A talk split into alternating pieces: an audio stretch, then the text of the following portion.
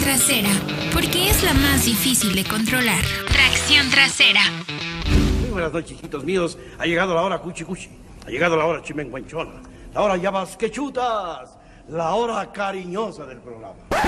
¿Qué tal amigos de Tracción Trasera? Estamos de nueva cuenta, de regreso, nos tomamos unas vacaciones, otras vacaciones. No, no es cierto, tuvimos que hacer unos asuntos personales y familiares que ya se resolvieron y ahí vamos, poco a poquito, con este rollo y con la pandemia pues se complican más, mucho más andar haciendo estos, estas cosas, estos quehaceres personales, pero me da mucho gusto estar de nueva cuenta con ustedes y les vamos a traer muchísima información que ya estábamos muy atrasados, muy desactualizados. ¿Y quién más que me va? Pues ya, es su show también, ¿no? Aparte de, de su servidor, pues eh, mi estimadísimo y, y buen amigo, mi pelón de hospicio, Diego Ándale. Briseño. ¿Cómo estás, Diego? Muy bien, contento aquí de que ya estés de regreso, oye. Oye, Qué bueno que ya todo tranquilo, pero mira, como siempre, tenemos un chingo de chamba y no la podemos sacar. ¿Qué onda? ya ves, pues es que si no estoy yo, ¿quién hace el trabajo, no? ¿Quién trabaja? Oye, ¿qué te pasó? Yo la última vez que te vi estabas, este, bien shaggy y ahora ya, Ya, eres, mira, la, la- la- la pandemia, la Yo- pandemia ya me afectó. Ahora eres, Encerrado aquí. pareces niño de hospicio, pelón de hospicio. No, no, pero mira, tengo que aprovechar que todavía me sale. Digo, ya se ven cada vez más canas, pero tengo que aprovechar que todavía me sale para andar haciendo ese tipo de, de cuestiones. Entonces, a Fíjate, ver, a ver qué se nos ocurre más al ratito. fíjate que, pues ya ves, también al, al que se le está yendo el, el pelo de la maceta es a Héctor, ¿no? Al primo. Ya se no peina. entremos en detalles. Ya se peina así para taparse, pero yo una de las pocas veces que eh, tuve la oportunidad de cubrir el béisbol en la Ciudad de México, ahí en el parque del el extinto y desaparecido Parque del Seguro Social, que era estaba muy padre, la verdad, para ir a ver el béisbol. Lo mejor eran los tacos de cochinita ahí atrás de, del home, ¿no? Bueno, las tribunas y todo. Y íbamos al palco de prensa, ya sabes, a gorrear y eh, bueno, los tacos no te los gorreaban, eso sí te los cobraban y bien caros. Y eh, eh, para los que saben de béisbol, pues Toño de Valdés, este, el Patas Verdes, ¿no? Que le dicen el Patas Verdes. Yo no lo conozco, así le dicen, ¿no? Patas Verdes. ¿Por qué no? Para que la gente entienda de este argot de, de los reporteros de deportes y comentaristas. Él es el como que el narrador oficial de los Diablos. Ahora también en el nuevo estadio. Veníamos bajando en las escaleras, güey, de, de, de, de- la tribuna y del palco. Yo venía atrás. Y me llamó mucho la atención, pues que se le veía raro, ¿no? La, la, la, la, mollera, güey. No mollera sumida, que es muy diferente. y pues traía como de esos polvitos o aerosol que se le notaba. No, a mí sí me dio muchísima curiosidad, casi casi, casi, casi de tocarle, ¿no? Pero pues me aguanté las ganas porque se fuera a enojar porque está, está grandote, güey. Está grandote. ¿Quién sabe, no? Cómo y, sea. y tú aquí quemándolo. ¿qué onda? Sí, pero no, ahorita ya trae sus injertos. Porque ya se ve más natural, ¿no? Pero antes era así de... Claro. Pues la Que la tele que- es. que se vendió el aerosol, ¿no? Así para taparte la, la, la falta de, de pelambre. También los que tienen como pelos de muñeca vieja, están muy chistosos. pero- Sí, sí, por eso, mira, ahorita hay que aprovechar. Ya, ya es que hace tiempo lo traía un poco más largo. Sí. Entonces, antes de que pasen esas desgracias, vamos experimentando. Porque luego uno se arrepiente de, híjole, ¿por qué no hice con mi cabello tal cosa? Mira, Lo bueno es que tú no Ahí tienes está. alopecia, como algunos del equipo, pero bueno. por lo pronto. Por lo Pero- pronto, pero vámonos, vámonos a, a- a los detalles. Oye, Diego, ¿cómo está eso? Que en California ya van a hacer cero emisiones. ¿Será posible eso? ¿Cero emisiones de los autos? Híjole, pues creo que se aventaron acá una onda media rara. Ya ves que el estado de California en Estados Unidos es el único estado de los 50 que hay que tiene como su permiso propio de la parte de la federación para poner, imponer sus propias normas de calidad del aire, de emisiones de los autos, todo este tipo de cuestiones. Sí. Pues ahora resulta que según ellos, para 2035 solamente van a poder venderse autos con cero emisiones. Qué loco, ¿no? Este es el rollo, pero... Es que también hay que ver la economía de California, pues es casi... Pues es un Ah, país, güey. O sea, es un país. es- Vende más que todo México. Vende- Así de y- fácil. Y, y es de los que sostiene a gran parte de los Estados Unidos en, en, en- en- en lo que es la industria, vaya, en general. Correcto, entonces toda la, todas las decisiones que pueda tomar California afectan directamente a todas las estrategias de producto que puedan tener los fabricantes que quieren vender en Estados Unidos. y pues creemos que todos quieren vender en Estados Unidos, entonces... ¿No será como que por le quiso, está- este, el gobernador de California, Gavin Newsom, le quiso echar la mano a, a este Elon Musk? Musk. Así como que, órale, güey, para que hagas business. Pues no, no, no lo dudes. Pero bueno, es, es una propuesta, digo, apenas, apenas está como que trabajando todo el asunto. De hecho, primero tienen que definir, este, hay, hay un organismo que, este, que es el encargado de esto, tiene que definir precisamente qué es el... qué, qué se considera un auto cero emisiones. Ya. Sí, entonces todavía queda un largo camino y aparte la agencia federal, la EPA, la de protección ambiental de Estados Unidos, ya le dijeron así como que a ver, a ver, a ver, no Bah. te me apresures. Bájale de yemas que te sale amarillo el pan. Exacto, bájale dos rayitas porque pues la infraestructura de California, por muy chida que sea, y, sabemos que el- toda la onda de autos eléctricos, todo este tipo de cosas simplemente trasladan las emisiones a otro lado, ¿no? La mayoría de la energía eléctrica se transforma quemando Pues combustibles. sí, pues, es que tiene... Pero aparte le dijeron, güey, tu red está chida, pero tampoco está tan buena como para que de un día para otro haya tantos autos eléctricos. No van a dar abasto, así que Yo creo que se quisieron agarrar de que es de las ciudades también más contaminadas del mundo, ¿no? O sea, al final de cuentas hay que reconocerlo. California, pues está. Y ahorita con los incendios, ¿cómo se veía el chilo rojo? Y eso también. no, no, está muy muy complicado. complicado. el asunto, sobre todo este, porque sabemos que en California, todas las comunidades de ahí, eh, tener un auto es casi imprescindible, ¿no? O sea, deja tú la Ciudad de México para poder trasladarte a todo lo que tienes que hacer en, en Los Ángeles, por ejemplo. Sí. Es muy complicado. Caso contrario a lo que pasa a lo mejor del otro lado en Nueva York, donde pues, ¿para qué tienes coche? Ni siquiera vas a poder, hay demasiado tráfico, no se puede andar en coche. Acá de este lado, del lado oeste de, de Estados Unidos, es más que imprescindible, entonces pues eso también tiene que ver muchísimo. El ¿no? gober, el, el antiguo gober, el Arnold Schwarzenegger, no hubiera permitido El eso. gobernator. A él le gustaban los Humvees y coches, coches. Oye, pero, oye, el ejemplo de lo que mencionas de los traslados en California, aparte te echas como tres horas, ¿no? En, el Parte, freeway. en los Pues un- es un ejemplo de lo que le sucedió al, al recién fallecido Kobe Bryant, ¿no? Por eso te- él lo dice, él tenía mi helicóptero porque me trasladaba más rápido en helicóptero. Mar- Exactamente. Entonces, Pero pues no todos tienen sus helicópteros, ¿no? No, no, imagínate después que todo el mundo pueda acceder a, a estos autos Voladores. autónomos voladores que nos, el desmadre se va a trasladar para arriba nada más, porque de todas maneras seguimos creciendo como población en todos lados. Ahora- Entonces, Ahorita que dijiste eso, Hacemos- ahora imagínate un repartidor de esos de agua o de gas, ¿no? Aquí en México. no. que va por la ventana. ¡Ah! Te, va- te cae Sí, el- no, no, no. una paloma, ¿no? Imagínate ya que exista todo eso. Un este auto volador de valores, ya ves que también son, mira, lamineros de que avientan. ¿Esos qué les haces? Imagínate uno de esos. acá. No, no, no. Ahorita voló mi imaginación. Si vas a la fiesta, pues que ya ves que te flamean los coches, ¿no? Así te los dejan Ah, garapiñados. ¡Ah, qué ole! Mm, el ingrudo. Pero bueno, No, no, digo, no. pues, eso de cero emisiones, pues hay que esperar hasta el 2035 a ver qué sucede, ¿no? A ver qué sucede de aquí entonces. Por lo pronto parece que la EPA ya le dijo así como que, a ver, Epa, epa. piénsale primero. EPA, EPA, exactamente. Epa, epa. Bájale de huevos al rompope que te sale amarillo. ¿No? Exacto. Pero pues sí, o sea, sí afecta al fin de cuentas. Ah, pues. Pues, ¿qué pasa, Diego? ¿Qué, otra noticia del mundo? Encontramos que Volkswagen, pues, trae unos lastres ahí. Ah, no, no son lastres. Al final de cuentas, pues, es negocio. Pero, ¿qué trae Volkswagen entre manos, Diego? Híjole, pues fíjate que ahora precisamente con toda esta onda de la electrificación, gente, ¿dónde crees que se pueden vender más Lamborghinis? ¿Dónde se pueden vender más Bugattis a lo mejor? Este, que son marcas del grupo Volkswagen.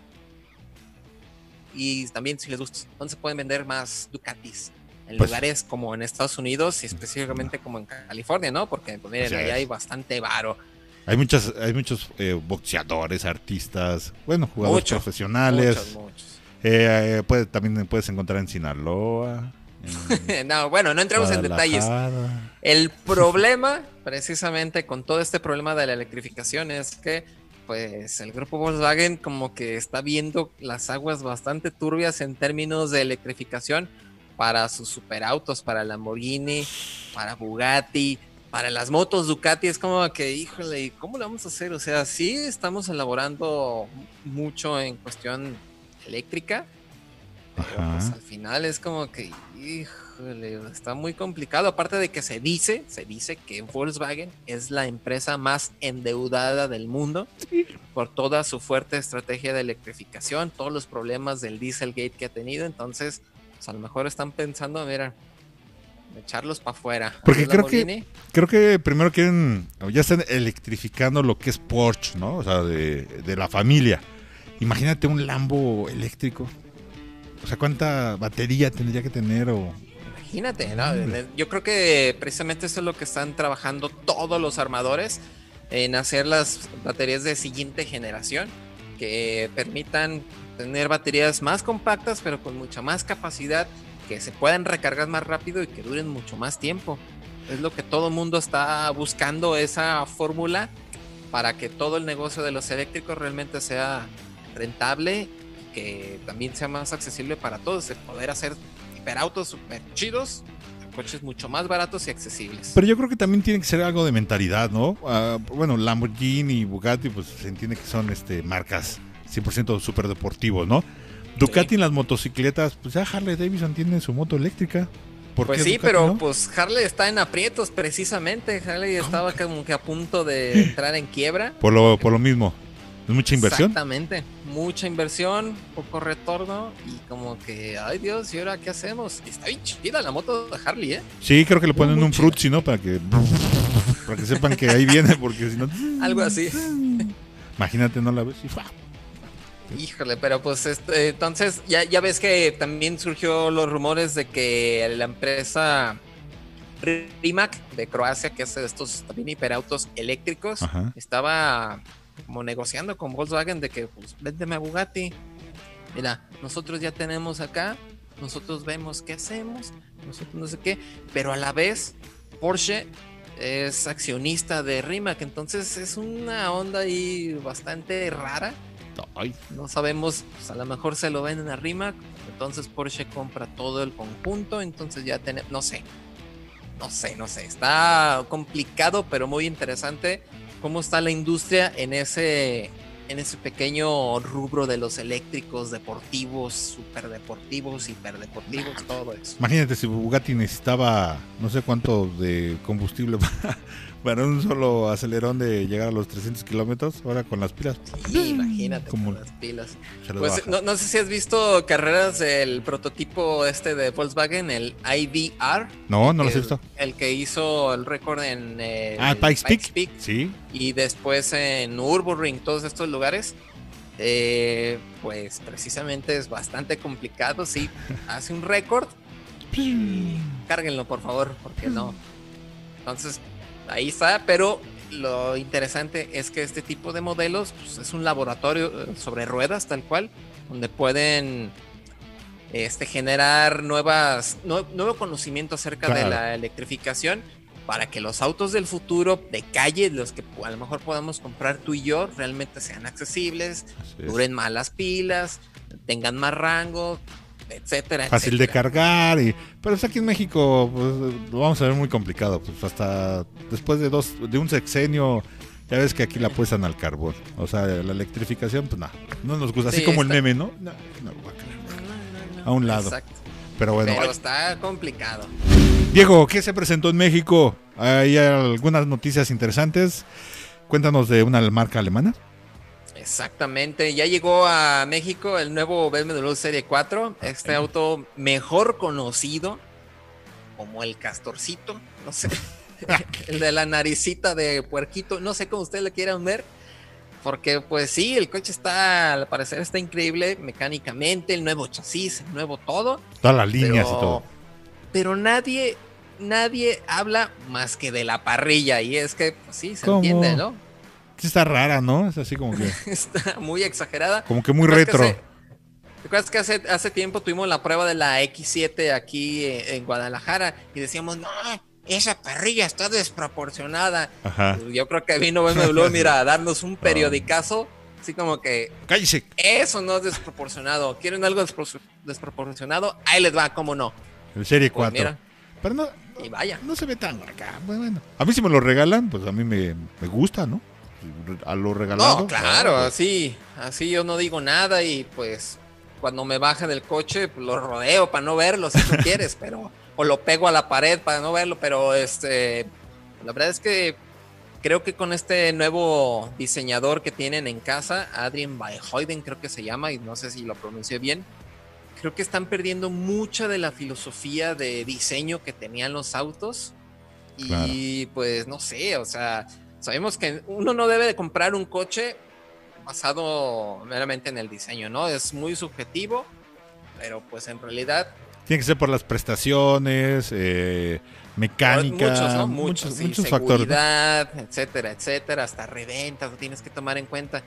Pero pues la verdad es que pues, uno se enamora del vehículo y anda justificando cómo hacerlo, Pues no sé qué. Digo, para los que les compraron Serie 4, ¿no? Que llegó aquí a México y el precio inicial, ¿cuánto crees que está? A ver, está barato, me imagino. 960 mil pesos por el de cuatro cilindros y 251 eh, caballos. Y creo que se va hasta el millón trescientos por el que trae el seis cilindros. Acción trasera, así, como aquí, como el programa. Y ese, un millón trescientos precisamente, de más de 387 caballos. ¿Y ese ya incluye el carbón y la carnita asada para la parrilla o qué? Porque- Híjole, pues ojalá, porque no, pero siendo BMW yo creo que te la van a cobrar aparte. Sí, ¿verdad? Es, es un accesorio. es un accesorio. un accesorio de, de más. No estaría mal, ¿eh? No Pues no. estaría mal. pues, no, pues hay que, ahora hay que, eh, hay que darles el, eh, la duda, ¿no? ¿Cómo se llama? El, El beneficio, el de la beneficio de la duda. duda.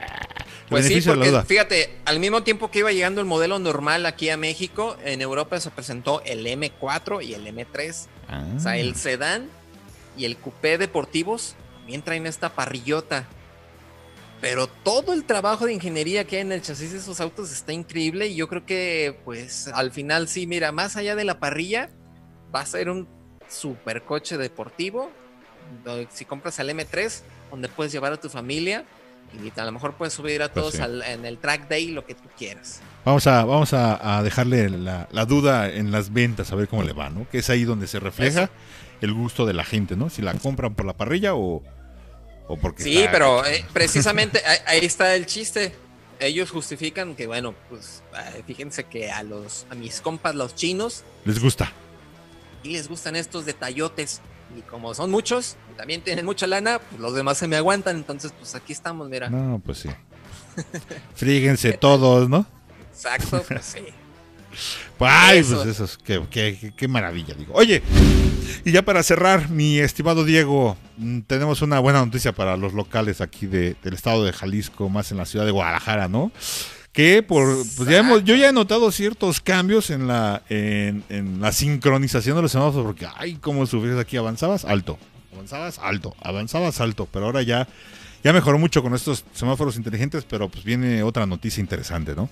Exacto, ya ves que eh, el gobierno del estado ya tiene rato con sus semáforos inteligentes, su sistema inteligente de Sincronización. ay, no me acuerdo, sincronización, gestión de la movilidad. Eso. Eso, es, que es- las siglas son SIGA precisamente. Pues ahora este, firmaron un acuerdo con la empresa Didi, eh, Ah. que es de origen chino, que no, no necesariamente es nada más esta empresa de transporte privado, De plataforma, ¿no? de plataforma, que no, no, o de comida, lo que sea, pero también ofrece servicios precisamente de análisis de movilidad. Tienen tantos autos en la ciudad y aparte tienen la toda la tecnología disponible para estar analizando este más de 300 cruceros aquí en la ciudad de Guadalajara.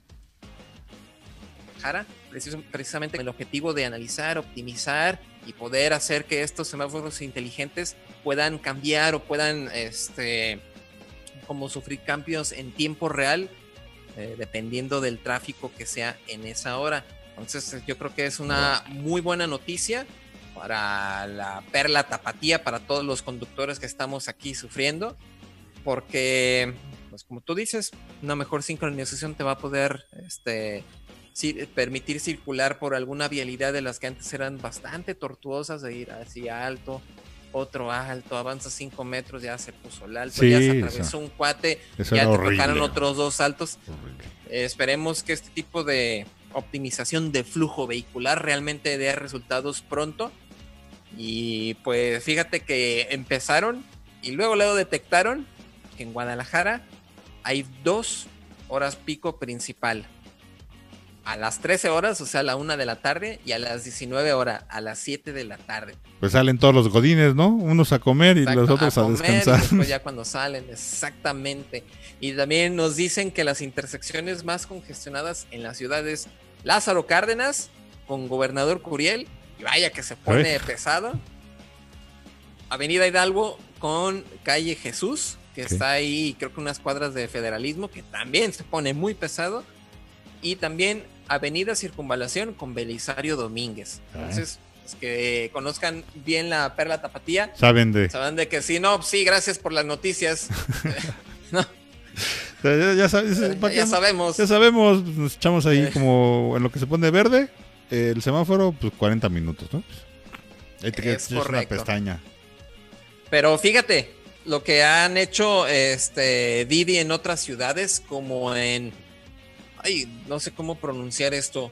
Guangzhou. Guangzhou. En China, China? Guan- Guangzhou. Guangzhou, no sé. Este, han podido mejorar la velocidad promedio de circulación en horas pico en un 42%. No, y ahí sí está cañón, ¿eh? Porque sí está, Eh, ahí sí está machín, cañón, ahí sí está el tráfico, ahí sí, ahí sí no son, ahí sí no se andan con, con Ahí tonterías, andan ¿no? con cosas. Y luego Pekín, que también es este Beijing o Pekín, que es también bastante conflictivo. En el área aledaña al aeropuerto, creo que alguno de los aeropuertos de Pekín, creo que hay varios. Hay dos. Este, bueno, también eh, han logrado reducir el tiempo en el tráfico durante horas pico en un 20%. Entonces, cualquier cosa que pueda ayudar a que los vehículos no estén esta- estacionados en Para- las vías públicas, pero con el motor prendido, es muy bueno no nada más para el tráfico, Sí. sino también para el medio ambiente de las ciudades, porque estás parado y sigues este, emitiendo gases nocivos, quieras o no. Así es, aquí va a beneficiar mucho el traslado y pues la movilidad como lo mencionas. Ojalá llegue a, a los semáforos de la glorieta de la Minerva. Ay, de veras, ¿eh? ¿Te has fijado que en, la- en la Minerva o te toca dar toda la vuelta sin problemas o te toca pararte en cada uno? Ay, tiene como dos fases, ¿no? A mí, a mí me ha tocado nada más media glorieta, no completa. Nunca me ha tocado no completa. Y luego, pues, fases, ¿no? De avanzas. Ahora sí que de gallo gallina. avanzas. Ándale. Ay, no. Pero ¿sabes qué? Lo peor, los cuates que van pegados a la glorieta Ah, sí se sale. y se salen para dar vuelta en López Mateos. También brutos. ¿Qué pasa? Si vas a dar vuelta, ¿por qué estás en el carril interno? Ay, bueno. Molleras humidas es la moda, Diego. Exacto, no, no sé si Didi pueda contrarrestar a toda esa gente que no entiende cómo circular por las glorietas o por varias Ay. vialidades en nuestra ciudad, pero pues mira, ya empezaron a trabajar y pues esperemos que de veras se mejore mucho el tráfico. Así es, Diego. Pues, pues ahora sí que estos son como que lo más destacado de, de la semana, ¿no? Para Los highlights. los highlights exacto. que pueden encontrar en autología.com.mx. Hoy soné como el güey que habla en el radio. Igualito. Ya quisieras. Ya quisiera ese güey acá tener su show mágico, cómico, musical como yo. Ándale. Pero bueno, pues Diego, muchísimas gracias. Eh, te estaré dando lata cuando no tenga nada que hablar. Tú me Ya te rescatas. sabes.